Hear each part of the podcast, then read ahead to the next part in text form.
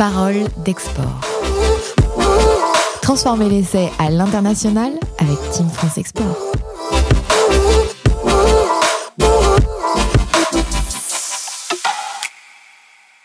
Place à l'export, une fois de plus, dans Parole d'export, le premier podcast dédié à l'international, monté par Team France Export et ses partenaires. Nous l'espérons, vous y retrouverez euh, l'ensemble des informations nécessaires à votre conquête à l'international. Aujourd'hui, je vous propose d'ouvrir la feuille de match avec Guillaume Van der Eden. Guillaume, vous êtes sous-directeur du commerce international à la direction générale des douanes et droits indirects. Bonjour Guillaume. Bonjour. À vos côtés, mais à distance, nous avons le plaisir de retrouver Benoît Rousset, associé de la brasserie Ragnar. La brasserie Ragnar est une brasserie artisanale qui propose des bières d'inspiration viking. On a noté euh, le clin d'œil à la série du même nom. Bonjour Benoît. Bonjour. Alors, messieurs, avant d'entrer euh, dans le vif du sujet qui concerne la réglementation à l'export, je vous propose de donner le coup d'envoi avec cette chronique de Frédéric Rossi, directeur général délégué à l'export chez Business France. On l'écoute. Bonjour Thomas. Euh, effectivement, la réglementation, d'après les études faites par Business France auprès des entreprises exportatrices, c'est finalement le deuxième frein à l'export euh, ressenti par les PME françaises, après le sujet évidemment de la concurrence. Et donc euh, la connaissance de cette réglementation est véritablement euh, un prérequis important à toute démarche d'exportation. J'en veux pour preuve une expérience que j'ai eue il y a quelques années quand j'étais en, en, Inde, où j'ai rencontré une entreprise qui était venue prospecter le marché, rencontrer des importateurs pour ses produits, et qui s'est rendu compte sur place, à l'occasion de son déplacement, après avoir déjà engagé toute une démarche et des frais, que finalement ces produits n'étaient pas exportables en Inde, tout simplement euh, en raison euh, de normes et de problématiques euh, de réglementation. Et donc du coup, vérifier dans un contexte réglementaire en perpétuelle évolution l'accessibilité de son produit sur le marché visé est absolument essentiel. Et cette accessibilité, elle se traduit par dans deux domaines. D'une part, en matière de fiscalité douanière à l'importation, c'est les fameux sujets tarifaires, et puis en matière de réglementation, notamment sur les produits, euh, les sujets non tarifaires. Sur le premier sujet tarifaire, euh, évidemment, euh, les douanes sont là pour vous aider. Et en matière de droit de douane, il faut prêter une attention toute particulière à la classification douanière. L'opération est en effet délicate car il faut bien retrouver la nomenclature correspondante à son produit et une erreur peut avoir des conséquences très lourdes, voire catastrophiques en matière de droits à payer, de restrictions spécifiques, etc. Le deuxième, sur le deuxième volet des réglementations euh, produits et sujets non tarifaires, celle-ci évolue en permanence et surtout avec le Covid, la montée des protectionnismes de la part de certains pays, euh, on a vu euh, des changements très importants de législation dans certains domaines d'activité, comme les produits médicaux par exemple ou les produits agroalimentaires au cours des derniers mois. D'où l'importance de réaliser une veille euh, spécifique sur la situation de ces produits et de ces services et de leur capacité à, des, capacités à les exporter dans de bonnes conditions euh, dans les différents endroits du monde avant euh, d'entrer euh, et de poursuivre dans le vif du sujet, donc dans le débat autour de la réglementation à l'export, peut-être un, un, retour de votre part, euh, Benoît Rousset, Frédéric Roussy l'expliquait, hein, c'est presque un labyrinthe, la réglementation à l'international pour les entrepreneurs, un des premiers freins à partir à l'export. Est-ce que c'était votre cas? Alors peut-être plus que ce qu'on imaginait en effet. C'est vrai qu'on s'est rendu compte en défrichant un petit peu notre ambition à l'export la nécessité d'anticiper énormément, euh, de collecter des données euh, sur ces aspects réglementaires, d'identifier aussi les administrations euh, sur place dans les pays cibles qui étaient les plus à même de nous répondre et auxquels il fallait se fier. Et je pense que c'est une partie effectivement absolument nécessaire à l'étude de marché qui doit être totalement incluse à cette démarche dès qu'on prépare l'export. Guillaume van der Eden, euh, Frédéric Rossi l'expliquait aussi, euh, on est dans des sujets, des règles qui sont en perpétuel mouvement, a fortiori en ce moment. Oui, absolument. Alors la, réglementation douanière, on on va pas le cacher, c'est une réglementation compliquée. Euh, et c'est pour ça qu'il faut euh, bien se préparer en amont lorsque euh, on est dans un secteur import-export et, et, préparer la, disons l'aspect et le volet douanier de la même manière qu'un volet financier, qu'un volet fiscal, qu'un volet comptable. la matière douanière, elle doit faire partie intégrante de la stratégie de l'entreprise. Euh, alors, bien sûr, on peut soit euh, la faire soi-même en internalisant la, fonction, soit se faire aider euh, par des représentants en douane. mais il y a des questions très compliquées à, à, régler. en douane, on a le, le fameux triptyque origine, valeur, espèce. Voilà, trois notions qu'il faut absolument maîtriser. Et il faut se poser la question, voilà, de, l'origine de, de, la marchandise, comment je calcule sa valeur. Euh, à l'import ou à l'export. Euh, et, ce qui avait été évoqué par Monsieur Rossi, euh, l'importance de la nomenclature, puisque la nomenclature c'est un petit peu la, la, bible douanière. Donc dans quelle case, grosso modo, ma marchandise va s'insérer et à partir de là, toutes les règles vont en découler à quelles obligations sont soumis mes produits et services? On en discute tout de suite après ce jingle.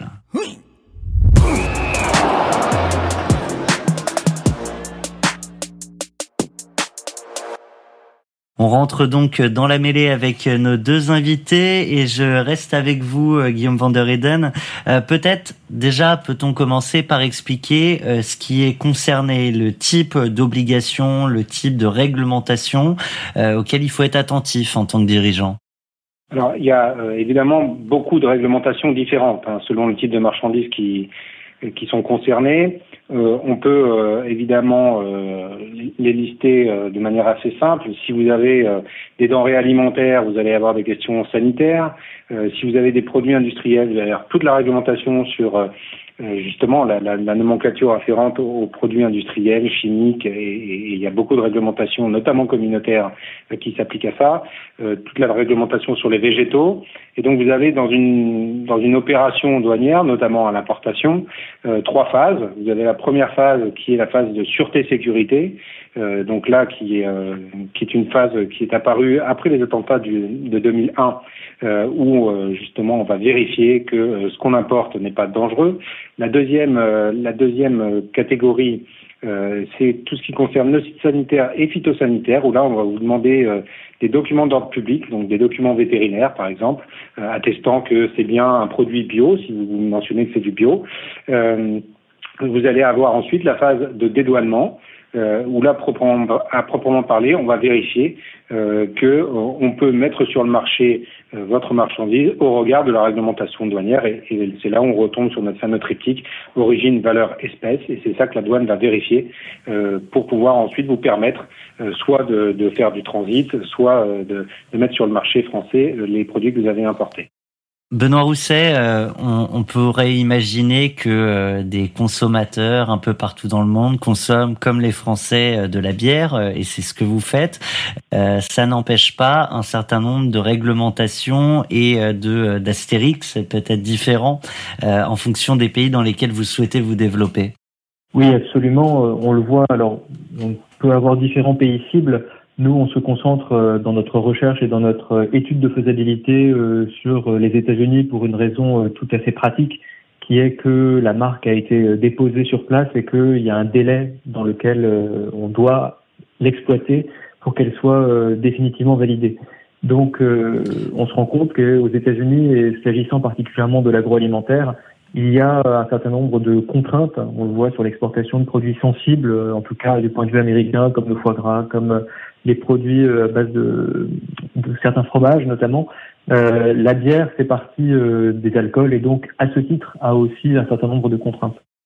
Est-ce qu'on peut rentrer dans, dans le détail peut-être des contraintes auxquelles il a fallu répondre? Alors on est en plein dedans effectivement, donc on, on fait tout frais, on le débroussaille tout juste. Euh, il faut déjà savoir de quelle administration on dépend, euh, puisque si pour la majorité des produits alimentaires, euh, les États-Unis relèvent de la FDA, Food and Drug Administration, la bière en particulier relève, elle, des Alcohol and Tobacco Trade Bureau, qui est un autre organisme avec des règles un peu différentes. donc il ne faut pas se planter là-dessus. On a un système de vente un peu particulier qui est aux États-Unis le système qu'on appelle des trois tiers, où un acteur extérieur qui veut vendre sa marchandise aux États-Unis en matière d'alcool doit absolument passer par un importateur qui a une licence d'importation en bonne et due forme, un distributeur ensuite qui joue le rôle de grossiste, et puis enfin un détaillant. Donc en réalité, on ne s'adresse qu'à l'importateur qui lui ensuite va faire le, reste de la chaîne, mais euh, on ne peut pas vendre directement à un grossiste et encore moins à un détaillant quand on vend de l'alcool aux États-Unis. Guillaume Van der Eden, ça vous fait réagir? Oui, euh, alors ce qui est très très intéressant, c'est que dans une opération euh, d'export, euh, il faut évidemment regarder la, réglementation qui s'applique française, qui s'applique à l'export, mais l'essentiel, c'est surtout la législation et la réglementation qui va s'appliquer dans le pays dans lequel on exporte. Et pour cela, évidemment, toutes les législations dans le monde sont différentes. Euh, il y a des accords internationaux qui peuvent s'appliquer. ça peut être très intéressant d'ailleurs de regarder les accords de libre-échange qu'on peut avoir entre l'Union européenne et certains, certains États tiers, où on pourra avoir, notamment en matière de droits de douane, des facilités. donc ça, c'est important aussi à, à, regarder en amont. Quand, quand vous dites ça, c'est des facilités tarifaires ou c'est aussi des facilités réglementaires? Ça va être des facilités tarifaires et réglementaires, ça peut être les deux, euh, aussi bien à l'apport qu'à l'export. Euh, et euh, on sait, euh, les études le, montrent, que notamment ces accords de libre-échange sont peu utilisés et peu connus, et il y a des facultés euh, de facilitation qui ne sont pas euh, qui sont pas exercées en fait par les entreprises françaises. et donc là aussi, je pense que la douane a un gros rôle à jouer, notamment en matière d'accompagnement. Euh, les entreprises qui sont en France peuvent se rapprocher des pôles d'action économique de, la douane qui sont en région et qui sont là aussi pour vous aider dans vos opérations export. Et euh, à destination, nous avons aussi dans certains pays, notamment aux États-Unis, euh, des attachés douaniers qui peuvent aussi répondre à vos interrogations si vous avez des difficultés à rentrer euh, sur le sur le marché américain, par exemple, euh, où ils pourront vous aider. Vous avez euh, dit euh, il y a quelques instants des, des, accords à la fois à l'import et, et, à l'export. C'est vrai que dans, dans ce podcast Parole d'export, on, on, envisage beaucoup d'aller conquérir le monde, mais nos entreprises ont aussi besoin d'importer. Là aussi, la réglementation peut poser des, des sujets? Oui, la réglementation à l'import, euh, alors elle est, elle est, je dirais, encore plus contraignante qu'à l'export d'un point de vue français. Euh, là, il va falloir, enfin, les origines, valeurs, euh, espèces, là, c'est vraiment le traité qu'il va falloir vraiment regarder.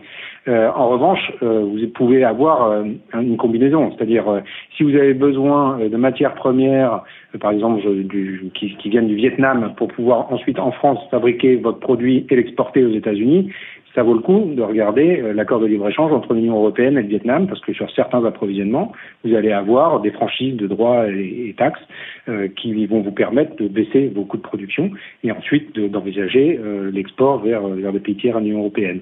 Donc euh, c'est très intéressant aussi lorsqu'on a une question d'approvisionnement qui vient d'un pays tiers à l'Union européenne, dans une logique ensuite d'export à l'extérieur de l'Union européenne. Benoît Rousset, euh, quand on préparait euh, cet échange, je vous ai demandé quelles étaient les grandes questions que vous étiez posées au moment euh, au moment d'exporter sur les sur sur les sujets notamment de réglementation. Vous m'aviez demandé, enfin vous m'aviez rapporté pardon que les questions c'était TVA, pas TVA, dédouanement, pas dédouanement, logistique, incoterm. Euh, c'est c'est aussi vaste que ça, les sujets qu'il a fallu euh, observer, prendre en compte. Euh, on est, on est entrepreneur, mais ça veut pas dire qu'on est un expert de la matière douanière.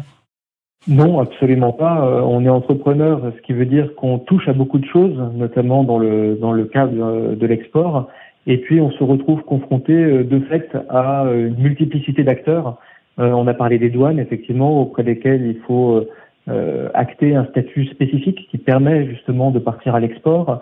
On parle des incoterms qui sont donc plutôt la, manière dont on va régler euh, le partage des frais euh, avec euh, la personne qui reçoit la marchandise sur l'ensemble du trajet.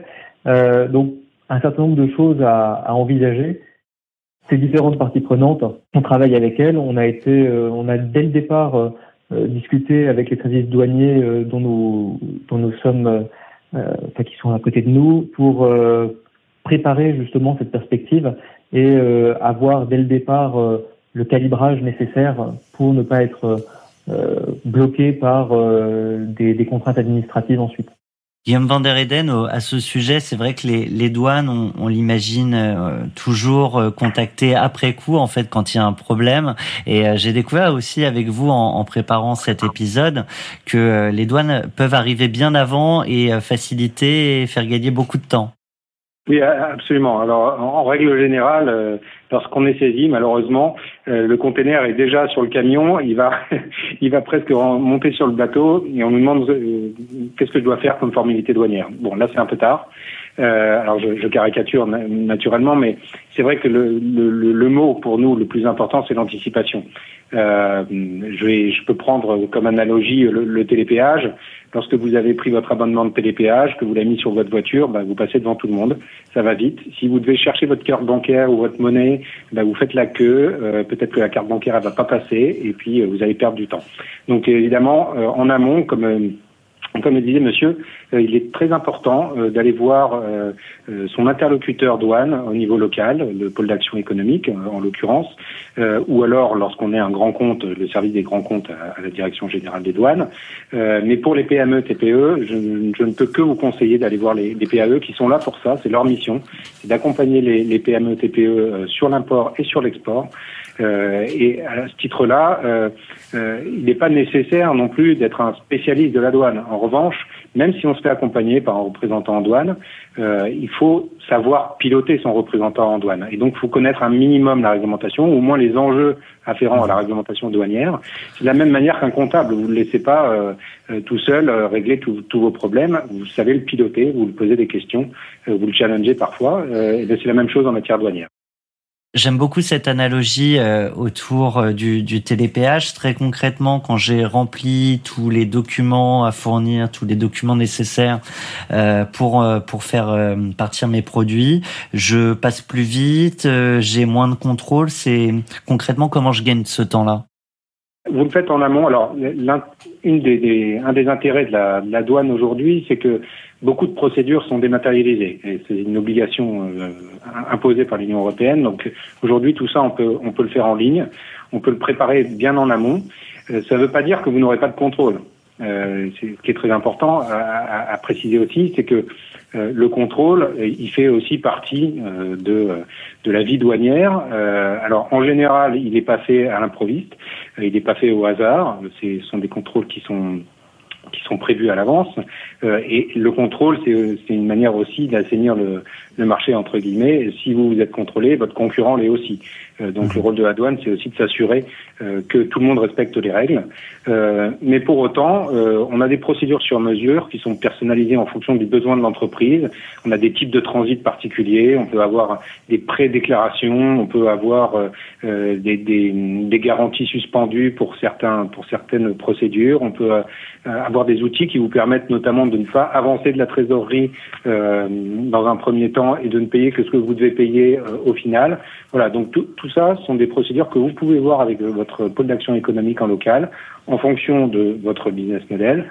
Euh, et, euh, vous avez aussi des sujets de dédouanement domicilié, de régime particulier. Donc il y a vraiment un panel très important. Je ne veux pas dire que c'est à la carte, mais pas loin. Euh, et donc on peut vraiment faire un parcours personnalisé. C'est vraiment différent de l'image d'épinal qu'on peut avoir du, du, douanier où on arrive au guichet, on présente les papiers et on passe. Là, on peut faire tout ça en amont et essayer d'avoir une procédure un peu fast-track et en tout cas totalement individualisée euh, qui vous permet de gagner du temps. Benoît Rousset, cette image d'épinal, elle, est justement euh, changée? Oui, absolument. Elle a été euh, changée notamment par la rencontre avec les personnels douaniers. Et là, on peut saluer effectivement euh, cet accompagnement qui nous ont, je dirais en quelque sorte, pris par la main, non seulement pour des questions euh, euh toutes simples, hein, puisque encore une fois l'alcool étant particulièrement euh, réglementé, dès qu'on s'est installé en tant qu'entreprise de fabrication de bière, on a eu à travailler avec la douane sur toutes les questions afférentes, mais aussi, et c'est le sujet du jour à l'export, on a été très bien accompagné, très bien encadré sur toute l'explication des règles, des procédures, etc de manière à ce qu'on soit en conformité en fait euh, le jour euh, le jour venu et qu'on n'ait pas, comme il était évoqué, le risque de se retrouver avec un blocage de marchandises. Et tout cet accompagnement, Benoît, il, il est gratuit? Absolument. C'est bien de le dire, Guillaume Van der Eden. C'est vrai qu'on on, s'attend parfois du coup à, à, avoir un accompagnement, un service avec un budget en face. C'est pas le cas ici. Non, non, c'est, je le répète, c'est un accompagnement absolument gratuit dans le cadre de la mission de service public qui nous est qui nous est confiée. Euh, donc euh, vraiment, euh, je, ne peux qu'inciter les, les, PME et TPE à contacter leur, leur PAE au niveau local. elles sont là pour ça. Il y a une compétence en matière de dédouanement, mais ils savent aussi, là, on parle des, des, alcools, ils ont aussi une compétence en matière de contribution indirecte qui, qui concerne directement les, les, alcools. Donc ils sont, ils sont assez polyvalents et en même temps très experts en la matière. Donc ils pourront vous apporter des, des réponses individuelles. On dit que le temps, euh, c'est de l'argent, vous en faites gagner beaucoup et en plus le service est gratuit. Voilà, c'est dit. Euh, Benoît Rousset, il y avait aussi un, un sujet que, que j'avais trouvé particulièrement intéressant euh, quand on avait échangé, c'était celui des, des étiquettes. c'est vrai que quand on est producteur d'un produit, on peut évidemment, quand on parle à se dire qu'il y a de la traduction à faire. On n'imagine peut-être pas à quel point finalement la réglementation impose parfois un design différent, des pictogrammes différents. Oui, alors effectivement, euh, on a euh, le premier euh, premier élément en tête, c'est tout ce qui est marketing, donc se dire se conformer aux habitudes des consommateurs sur place, la traduction en fait partie, les visuels, etc. Et puis on, se rend compte qu'il y a aussi des questions strictement réglementaires. je peux donner un exemple concernant les États-Unis sur les étiquettes. En France, on doit absolument, de manière obligatoire, mettre le petit logo euh, pour euh, prévenir euh, que l'alcool est dangereux pour les femmes enceintes. Donc c'est un pictogramme d'une femme enceinte avec une sorte de rond de cercle barré. Et eh bien aux États-Unis, ce pictogramme-là est absolument interdit. il y a une phrase qui le note, qui exprime la même idée, mais le logo en lui-même ne doit pas être mis sur les étiquettes. Donc il y a ça, il y a tout ce qui est évidemment la question des allergènes, la question des ingrédients, euh, et puis euh, des questions de taille minimum réglementaire pour euh, les différentes mentions légales. Donc on doit s'adapter à ça aussi, ça fait partie des aspects réglementaires. Messieurs, euh, on fera évidemment pas l'impasse sur un sujet qui concerne euh, toutes les entreprises, c'est celui euh, du Covid et peut-être même je ferai un, je ferai une autre parenthèse avec vous, Guillaume, autour du Brexit, qui impacte peut-être aussi les, les, entrepreneurs qui souhaitent partir à l'export sur des questions de réglementation, en sachant que les, les négociations sont encore en cours. Je, je, démarre avec vous, Guillaume, sur sur tout ce qui a évolué, changé avec avec ce Covid pour nos entreprises à l'export Pour les entreprises à l'export, euh, je dirais que la, principale difficulté, euh, c'est la réglementation à l'arrivée. Euh, d'un point de vue purement Union européenne, la réglementation n'a pas forcément changé, si ce n'est peut-être les, entreprises concernées en matière de, production de certains équipements qui ont pu être réquisitionnés. mais à l'export, il n'y a pas vraiment eu, en tout cas, de changement réglementaire. Euh, en revanche, à l'import, euh, oui, là, nécessairement, euh, il y a eu essentiellement des assouplissements, puisque puisqu'on était en, en, dépendance, notamment vis-à-vis de la Chine en matière de masques, il a fallu être très réactif. ça a été extrêmement difficile, notamment sur les masques, parce que il a fallu concevoir des équivalences de normes dans l'urgence sans sacrifier évidemment la qualité des produits. Euh, et mhm. c'est toujours la contrainte de la douane, c'est-à-dire il faut fluidifier euh, les, les, les, flux, euh, les marchandises, les circuits, tout en assurant que la réglementation et que la sécurité des consommateurs est, est, est assurée. Donc ça, c'est vraiment notre challenge quotidien. Mais bon, on a su, je pense, au niveau de l'Union européenne et, et, au niveau français, euh, être suffisamment réactif pour assouplir euh, certaines réglementations. Vous pensez, on parle de l'étiquetage notamment. Il y a eu des assouplissements sur l'étiquetage euh, des masques. Euh, bon, la période est bientôt terminée, mais mais on a su le faire dans, dans l'urgence. Et je mmh. crois que bon, ça a permis de, une alimentation de plusieurs milliards de masques en France. Donc c'était c'était plutôt une bonne chose. le Covid va, va nous va nécessairement laisser des traces en matière de réglementation, euh, que ce soit des traces en matière de barrières, puisque euh, on parle aujourd'hui de sécurisation des approvisionnements, de filières stratégiques. Euh, Lorsqu'on évoque ces termes-là, c'est que derrière, on va les, devoir les protéger, et pour les protéger, euh, ça, passe par la réglementation. voilà, mmh. des, des, droits, des barrières, des normes. Alors, ce sera propre à l'Union européenne, mais pas que. Si on regarde les États-Unis et on pense au vin, etc., bon, bah, une mesure de rétorsion, plus de 25% sur, sur l'alcool, euh, enfin sur, le, sur la viticulture, bon, c'est compliqué. mais donc on est dans, dans, un contexte de guerre commerciale. De toute façon, le Covid ne va faire qu'amplifier ce, ce, phénomène et la réglementation sera un vecteur de, de protection, de protection des, des, des pays. Et je vous garde sur la question du Brexit? Alors le Brexit, le Brexit, c'est très important d'en parler euh, et je reviens sur le, la thématique d'anticipation. Euh, parce que du jour au lendemain, euh, j'exagère, mais en, en, termes pratiques, c'est ce qui va se passer. C'est-à-dire qu'au 1er janvier, euh, du jour au lendemain, on est euh, d'abord dans un contexte de circulation intra-UE, et donc là, grosso modo, c'est liberté totale de circulation. Et du jour au lendemain, on passe dans, un, dans une relation UE-pays tiers. Euh, et donc, du jour au lendemain, toute la réglementation qui aujourd'hui s'applique, par exemple, à un pays tiers quelconque dans le monde, va s'appliquer au Royaume-Uni. Et pour ça, il faut être préparé. Euh, si on est une PME ou une TPE qui a euh, la majeure partie de son chiffre d'affaires réalisé à base d'importation ou d'exportation vers le Royaume-Uni, il faut dès à présent se, prendre rendez-vous avec son taux d'action économique pour savoir comment on fait. Si on l'a pas fait, si on l'a pas fait dès lors, parce que c'est vrai que le contexte était très difficile. Il y a eu beaucoup de reports. Euh, on ne savait pas si euh, le Royaume-Uni sortait, restait, euh, sortait. il y a eu des prolongations, etc. Mais là, ce, ce 1er janvier-là, 2021, c'est pour de bon. Là, le Royaume-Uni sortira. Et donc là. Et peut-être avec un no deal, effectivement. Et peut-être avec un no deal. Et la réglementation douanière vis-à-vis des pays tiers est beaucoup plus complexe que la réglementation douanière qui est très très mince en intra-Union européenne. Benoît, euh, vous êtes à, vos tout débuts euh, à l'export et euh, déjà impacté par le Covid. Oui, absolument. Alors plus sur plus sur le contexte que sur la réglementation, effectivement. En tout cas, pour le moment, il n'y a pas eu de, dans notre cas de changement de réglementation lié lié au Covid, mais la configuration des marchés, la configuration des opportunités les capacités des entreprises à partir à l'export est évidemment touchée par euh, cette crise euh, sanitaire et économique. Et euh, je souscris tout à fait à l'analyse de Guillaume van der Eden sur la capacité du Covid à crisper en quelque sorte les relations internationales à l'avenir. Et du coup, en tant que dirigeant, ça vous donne ce sentiment d'incertitude qui fait que vous ralentissez les projets ou, ou euh, l'entrepreneur optimiste euh, avance quoi qu'il advienne? Alors je pense que dans ce contexte, il faut garder une part d'optimisme pour continuer effectivement à, avancer les projets, à ne pas laisser tomber, mais il faut aussi euh, avoir une certaine lucidité et une, une, attention particulière accrue euh, aux risques et donc euh, faire attention notamment euh, dans le développement à la réponse que peuvent donner les marchés, les marchés cibles. on avait la perspective éventuellement de cibler aussi un marché européen en parallèle. c'est quelque chose qui va certainement prendre un peu plus de temps aujourd'hui. C'est plus notre priorité.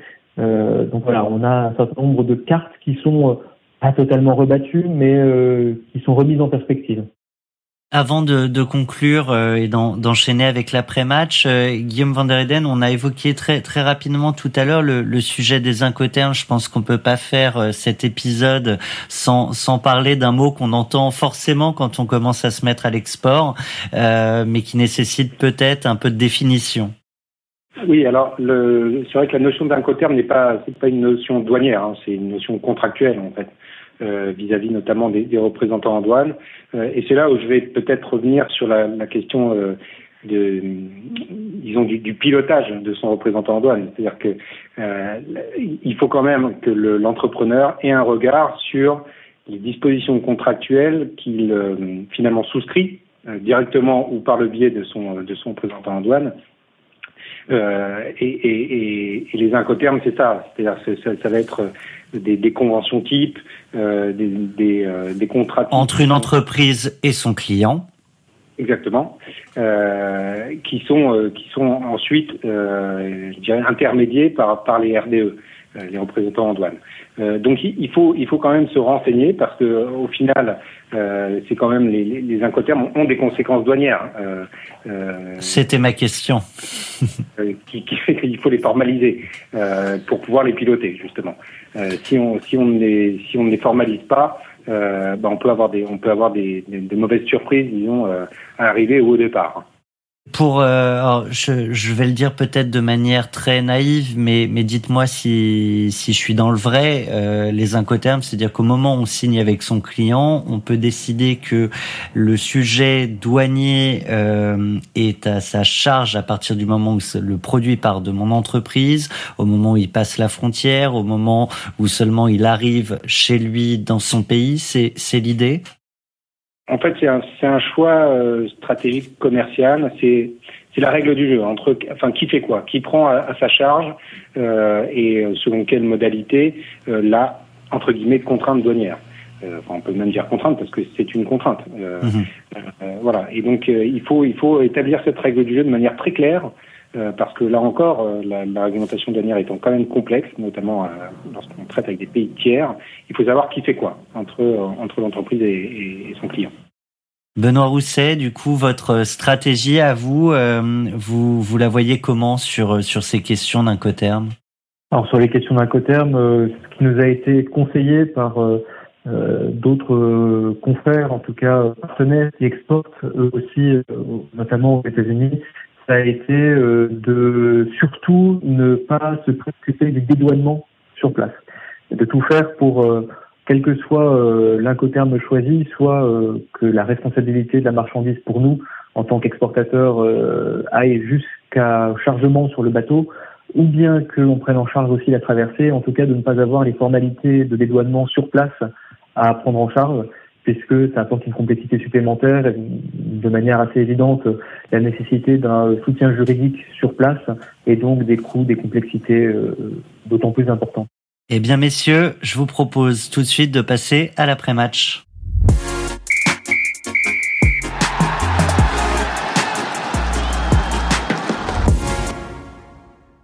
C'est donc le moment où on commente non pas euh, le match, mais euh, la vie des entrepreneurs euh, à l'export. Et je démarre donc avec Benoît. Je vais vous proposer de commenter votre meilleure action à l'international et également de vous adresser un carton jaune sur un sujet où vous auriez pu faire mieux, vous êtes peut-être planté, mais qui a été riche d'enseignements. Alors, si vous me permettrez, je vais mixer les deux en quelque sorte pour évoquer une expérience qui est euh, à la fois euh, une bonne action, une meilleure action et euh, à la fois qui a ses limites. c'est le voyage de prospection que j'ai pu faire à Chicago en mars 2019 pour justement en prévision possible mise en vente de nos produits aux États-Unis. carton jaune pourquoi? Parce que c'était en somme très en amont par rapport au développement de notre entreprise, par rapport à cette perspective de l'export et que euh, malheureusement pas grand chose à contractualiser lors de ce lors de ce voyage. Et en même temps, euh, c'était bénéfique puisque ça nous a permis d'une part de euh, d'avoir une première approche du marché euh, américain et surtout d'anticiper d'ores et déjà les problématiques réglementaires. Et en ce sens-là, ça nous a permis d'être peut-être plus sensibilisé à toute la complexité, la diversité euh, de ces, euh, de ces questions à avoir en tête. Effectivement, on dit que l'export, ça prend du temps et il faut euh, faire un premier pas. Absolument. Guillaume euh, Van der Eden, du coup, la parole est à vous pour les pronostics. Je vous laisse prendre votre boule de cristal, observer dedans et nous partager euh, votre vision de ce que sera le, commerce international, peut-être avec une spécificité euh, liée à la réglementation, aux douanes, mais pas que. vous avez carte blanche pour les pronostics. On, on vous écoute. bon, évidemment, c'est pas l'exercice le plus simple.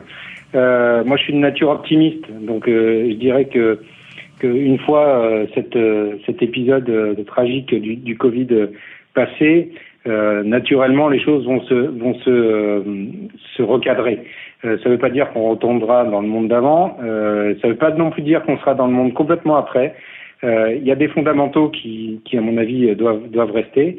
il se trouve que la, la réglementation douanière, elle n'est pas dans les mains euh, du gouvernement français. C'est une réglementation essentiellement euh, communautaire. Euh, et donc, je pense qu'il faudra bien suivre dans les dans les mois et années, et années qui, qui, vont venir les orientations prises au niveau européen. Euh, peut-être notamment dans le cadre de la future présidence française de l'Union européenne, euh, pour voir les, les, orientations notamment en termes de, de défense des intérêts européens, que ce soit à l'import ou à l'export, de soutien à l'export, évidemment, sur des nouveaux marchés. Alors on verra, peut-être que la donne aux États-Unis aura changé, et, et, à ce moment-là, on, aura peut-être de nouveaux horizons peut-être un peu plus simples, et puis peut-être des relations un peu un peu plus un peu plus avec les pays d'Asie où aujourd'hui on est encore sur sur une certaine méfiance. Euh, je crois que la signature d'accords, par exemple avec le Vietnam euh, très récemment, constitue euh, aussi de bons signaux euh, pour pour permettre à nos entreprises à la fois d'exporter vers ces pays-là et d'importer dans des conditions plus favorables. donc moi je je suis pas pessimiste. simplement la, vraie la vraie clé ça sera ça sera la crise économique durable ou pas parce que euh, qu'il y ait des formalités douanières plus ou moins la vraie question, c'est est-ce qu'il y aura de la croissance euh, euh, Et quand il y a de la croissance, les formalités douanières, finalement, c'est euh, c'est quelque chose d'assez d'assez mineur. en revanche, évidemment, c'est beaucoup plus complexe lorsqu'on est en décroissance et qu'en plus on a des, des formalités à, à, à, remplir. Mais là encore, il faut anticiper le plus possible. Donc bon, moi je, je suis assez je suis assez assez optimiste parce que les je trouve qu'il y a quand même un pragmatisme ambiant euh, et, euh, et j'espère, euh, mais là c'est un avis tout à fait personnel, qu'au niveau européen, on saura prendre la mesure des, des enjeux et jouer un petit peu quand même en, équipe plus que plus que par le passé. Jouer en équipe, c'est euh, tout le principe hein, de la Team France Export où euh, les plus grandes institutions françaises euh, se regroupent pour permettre à nos entrepreneurs de partir à l'international. C'est aussi l'objet de ce podcast Parole d'export. J'espère que vous avez apprécié cet échange avec nos deux invités, Guillaume van der Eden, sous-directeur du commerce international à la Direction générale des douanes et droits indirects. Nous avions également Benoît Rousset, associé de la brasserie Ragnar. Euh, messieurs, un grand merci à vous. Vous venez d'écouter Parole d'export que vous pouvez retrouver sur l'ensemble de vos plateformes audio préférées. Si vous avez apprécié, n'hésitez pas à nous y laisser des petites étoiles ou encore à vous abonner. Parole d'export revient chaque semaine sur les cinq thèmes clés de tout projet export, stratégie, financement, ressources humaines, réglementation ou encore logistique. Ils font écho aux guides digitaux, les carnets de l'export. Ces contenus vous seront particulièrement utiles si votre entreprise bénéficie des mesures de l'ambition plan de relance export gouvernemental lancé le 1er octobre dernier. Retrouvez les guides Carnet de l'export et le détail des mesures du plan de relance public sur un seul et même site, teamfrance-export.fr. Parole d'export. Transformez l'essai à l'international avec Team France Export.